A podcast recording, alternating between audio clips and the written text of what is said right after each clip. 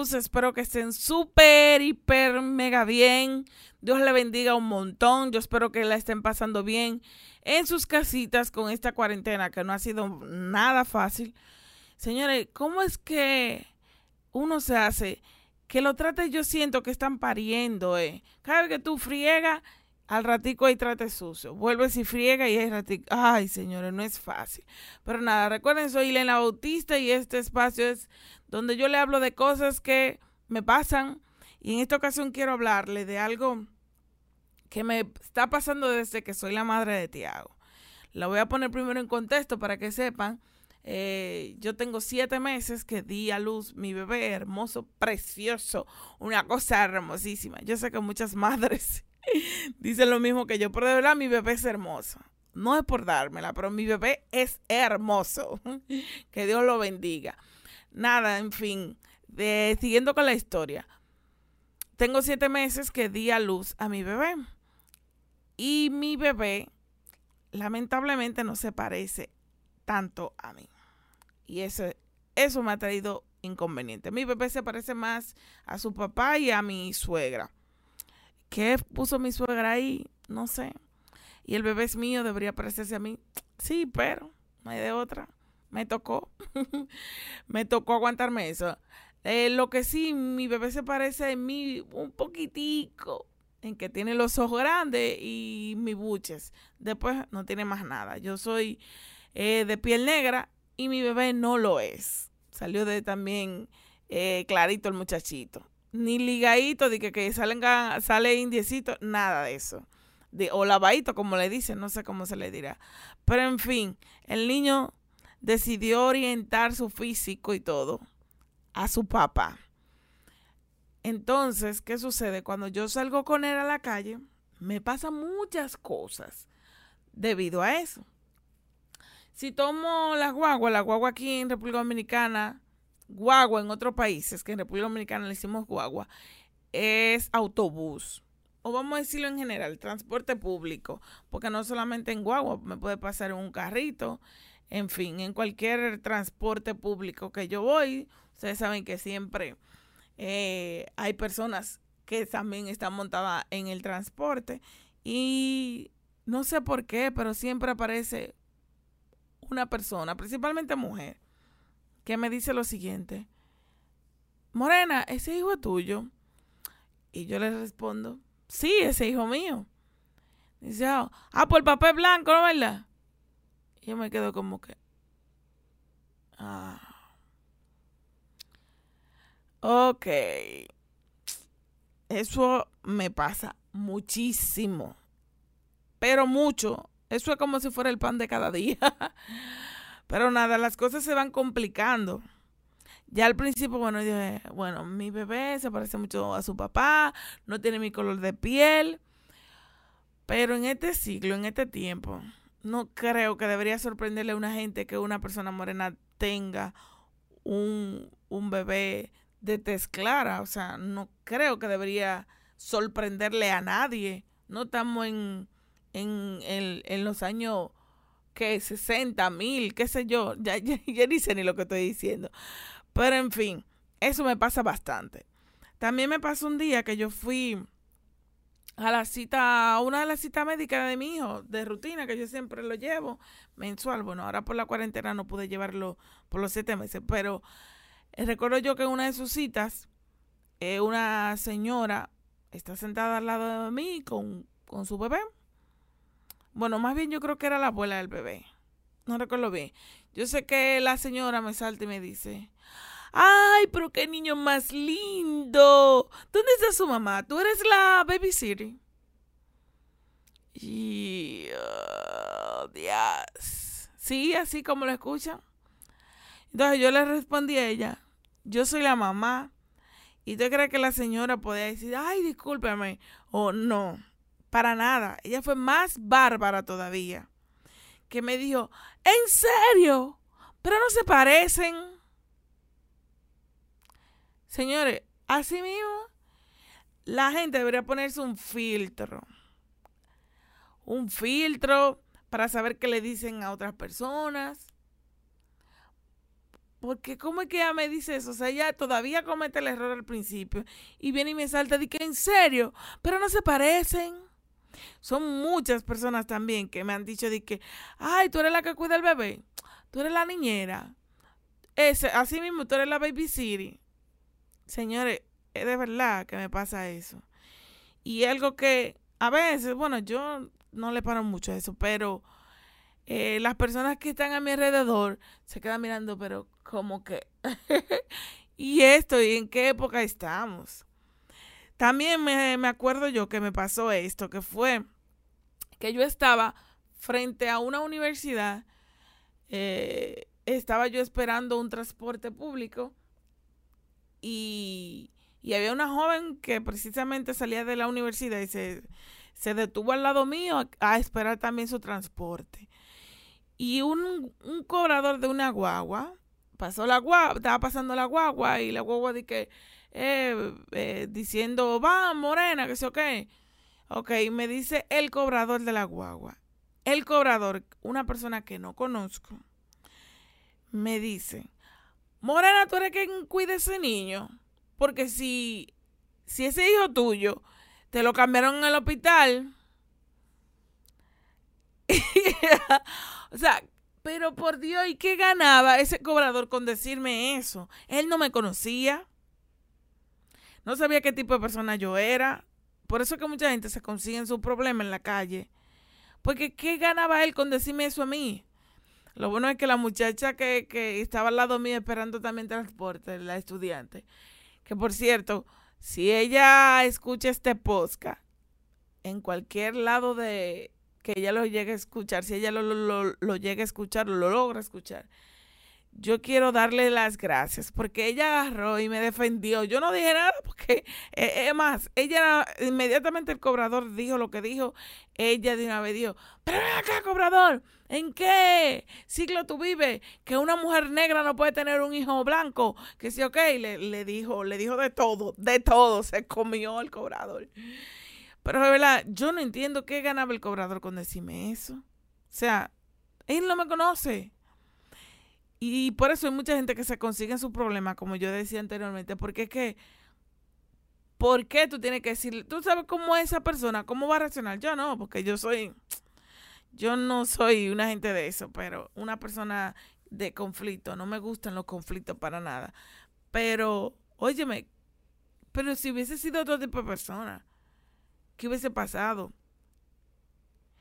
Cosas como estas se han vuelto rutina en mi vida. La gente siempre me dice, tú sabes, una de las cosas que me dio risa un día que yo salí cerca del colmado, que yo salí al colmado, a uno de los colmados de aquí, eh, que yo pasé por un lugar donde venden empanadas eh, aquí en mi país, bueno, cerca de mi sector, y me dice, eh, Morena, ese, ese hijo es tuyo. Bueno, este, y yo le digo, sí, ese hijo es mío. Y dice di que, pues te aconsejo que tengas más hijos porque tú tienes el vientre limpio, tú puedes seguir teniendo hijos. O sea, que yo tengo el vientre limpio y como yo tengo el vientre limpio, yo puedo seguir teniendo hijos porque yo doy hijos bonitos. O sea, no entiendo. ¿Qué tiene que ver el vientre limpio? Alguien que me explique. El vientre limpio con que yo tenga un hijo que haya salido de X o de otra forma. De X o de Y forma. ¿Qué tiene que ver eso? No, no entiendo. Y otros son bárbaros. Otro hombre, ay, pues Morena, tú y yo podemos tener un hijo. Porque así sale bonito como salió el que tú tienes. En serio, en serio. Y además eso no tiene que ver.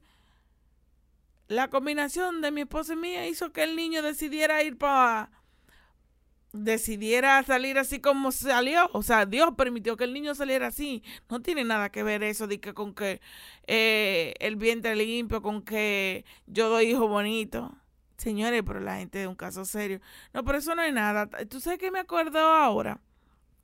Eso también, que yo no pensaba decirlo, pero ahora me acordé. Eh, fuimos, mm, yo fui con una amiga, una amiga nos invitó a, a, a mi familia y a mí ir a un pasadía en un lugar, no voy a decir el lugar para no darle mala fama, pero eh, nosotros fuimos a un pasadía muy bien. Y mi amiga vino y nos recogió, fuimos en su vehículo y andaban varias personas. Eh, solamente me fui, no pudimos ir Tiago y yo, eh, porque mi esposo estaba trabajando. Entonces nos fuimos para el pasadía muy bien. Mi amiga no podía parquearse allá porque el lugar del parqueo no, no es un parqueo como tal, sino como un patio. Entonces, ella no podía parquearse porque había muchos vehículos.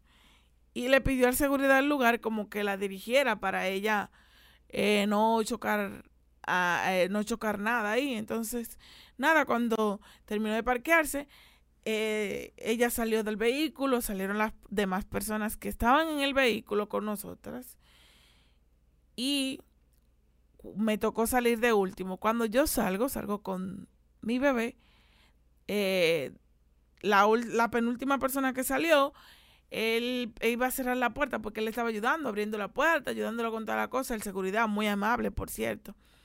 Pero entonces eh, iba a cerrar la puerta, pero pues dijo, ah, falta, ah, no, falta, faltó la niñera con el bebé. La niñera con el bebé, o sea. Y ese lugar donde fue el pasadía, es un lugar que recibe muchas personas de otros países.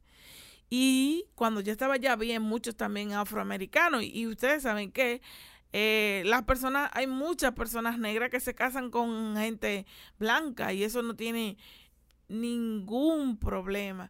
Entonces, si hubiese sido yo una afroamericana o de otro país, no tiene que ser, en fin, ¿por qué él, dijo eso? O sea, ¿cuál, ¿cuál es el problema? No entiendo la gente, ¿por qué tienen un problema de decir que yo soy la niñera del niño. O sea, qué inconveniente, Dios mío, de verdad que no es fácil. Señores, siguiendo con ese cuento, él, cuando entramos, yo no le hice caso, cuando entramos allá, la, la persona que andaban conmigo no habían escuchado completamente lo que él dijo, pero entonces ya cuando fuimos a facturar eh, la entrada y eso, me, me preguntan, ¿qué fue exactamente lo que él dijo? Porque yo como que entendí que te dijo, yo sí me dijo que faltaba la niñera. ¿Qué? ¿Cómo es posible que él diga eso? Que si o que casi no se puede, ¿cómo? Él no sabe quién es. Entonces, el supervisor del, del lugar donde estábamos allá escuchó y dijo y me pidió perdón por eso y fue y le dio lo le, le, reclamó a él que él no puede decir ese tipo de comentarios principalmente porque allá eh, van muchas personas afroamericanas que están casadas con personas blancas y que eso no, no debe pasar. Y que una persona negra no indica que sea la niñera. O sea, porque yo soy la niñera. Cada que voy, yo soy la niñera. Yo no puedo ser la mamá del niño. Yo tengo que ser la niñera obligatoriamente. Y eso no es posible. Pero nada, eso no es nada para cosas. Para lo, lo peor que me pasó, que, o que me ha pasado, no ha sido nada de las demás cosas que he dicho sino la siguiente. Yo estaba en, uno de los colmados eh, comprando, uno de los colmados que, por cierto, si hay personas de otros países, colmado aquí en República Dominicana es bodega en otros países. Pues continuando, yo estaba en el colmado, fui con Tiago, claro, porque no podía dejar solo ahí en la casa, eh, y ando con mi niño. Los muchachos del colmado le encantan jugar con Tiago, bien y todo. Cuando en una hay un señor ahí. No recuerdo que fue el comentario que dijeron uno de los muchachos del colmado, que él dijo, ¿de quién es hija de ella? Ese hijo de ella. Y yo, sí, es hijo de ella. Y él, y él vino y me dice, como que, como que si yo le pregunté, Morena, te voy a decir algo, que no me importa si te molesta o no. Pero ese niño es demasiado hermoso para ser hijo de una mujer tan fea como tú. Para ser hijo de una negra tan fea como tú. Eso fue así. Exactamente. Ese niño es demasiado hermoso para ser hijo de una mujer, eh, em, para ser hijo de una negra tan fea como tú. Cuando los muchachos del colmado escucharon eso, yo me quedé en shock. Claro, yo me quedé en shock. Y señores, yo soy muy cosa, no me gusta la discusión y todo, pero yo doy unos boches, eh, ¿cómo se dice? Diplomáticos pero no, no, no, yo solamente me quedé mirando al hombre. Ya ahora mismo no me da trepito. Pero los muchachos del colmado le dijeron de todo y lo botaron del colmado. Señores, pero es que yo, lo que yo no entiendo es como una gente que no conoce a otra. A mí me dieron que ese hombre vive por el sector, pero qué sé yo dónde, yo nunca lo había visto. Pero como una gente que no conoce a otra es capaz de decirle palabras tan feas, así como lo, dice, lo dijo él. Y también, no solo lo que dijo él, ok, usted no conoce a esa persona, ¿por qué usted es tan imprudente en decir las cosas así como que como primero, como que si estamos en siglo cero, siglo no sé qué, eh, en la cual una persona de tez oscura no puede tener un hijo o un familiar de tez clara y, que por eso haya, haya un problema. O sea, no entiendo de verdad. Lo que sí yo sé que personas como la del colmado, el señor del colmado, creo que le hace falta amor propio. Es lo primero personas que no reciben ningún tipo de amor, no se valoran, no se quieren a sí mismos y viven por el mundo eh, regando, eh, regando, ¿cómo, ¿cuál sería la palabra? Regando malos comentarios, intentando dañar la autoestima del otro, intentando que el otro se sienta mal, repartiendo odio a diestra y siniestra, debido a que ellos, como yo dije anteriormente, no se sienten bien consigo mismos. Yo pienso que que hacen eso por eso mismo. O sea, yo creo que esa persona necesitan amarse y valorarse ellos y como no lo hacen, entonces terminan, eh, como tienen falta de amor, entonces terminan intentando dañar la autoestima de la otra persona. Y quieren que la otra persona se sienta igual que ellos, pero no es así. Yo quiero darles un consejo a ustedes, chingos.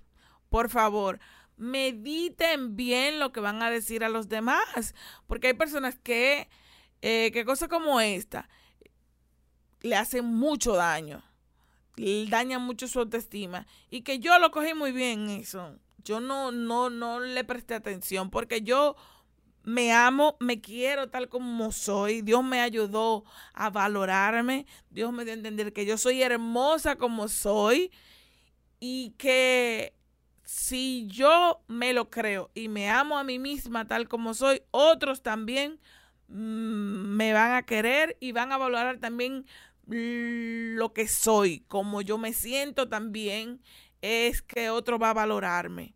Como yo, como yo me quiero así, como yo me quiero. Ay, dije, dije como un pleonasmo. Pero en fin, como yo me quiero y me valoro, entonces las demás personas sí mismo me quieren y me, y me valoran. Entonces por eso yo no presto atención a palabras como esa.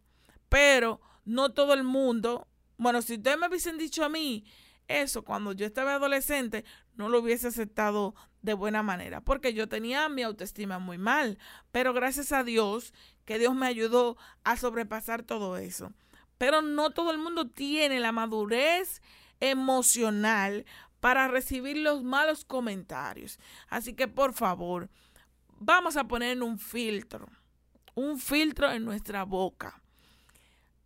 Además, primero, usted conoce a esa persona por usted decirle eh, ese tipo de cosas malas. Es mejor piensen en decir siempre a cinco personas todos los días eh, algo, una palabra bonita, una palabra de aliento. Y usted va a ver cómo, cómo la vida de otras personas va a mejorar y la de usted también por hacer el bien.